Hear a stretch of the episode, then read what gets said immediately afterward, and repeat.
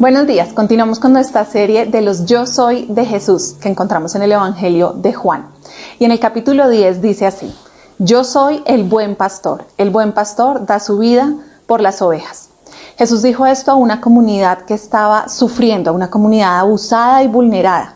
Sus líderes, quienes deberían velar por el bienestar del pueblo, los estaban oprimiendo. Esta figura de pastor y de ovejas aparece en toda la palabra de Dios.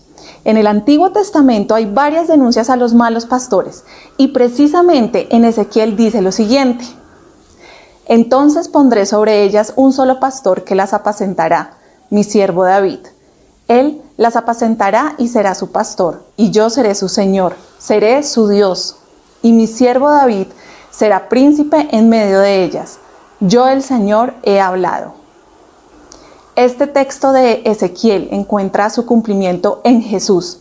Jesús es el buen pastor. No es un pastor más, es el buen pastor. Él es quien nos cuida y quien vela por nosotros. Recordemos también cómo empieza el Salmo 23 que dice, el Señor es mi pastor, nada me faltará. También este texto encuentra su cumplimiento en Jesús. Así que en momentos en los que sintamos angustias o temores, pensemos y reflexionemos en la identidad de Jesús. Yo soy es el nombre con el que Dios se revela en el Antiguo Testamento. Y Jesús aquí está diciendo, yo soy Dios y soy pastor.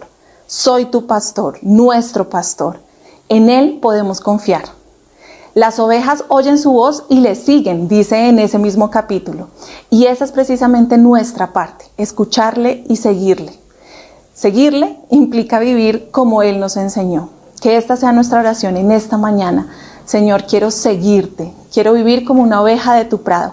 Quiero seguirte solo a ti y no mirar para otro lado. Que Dios te bendiga.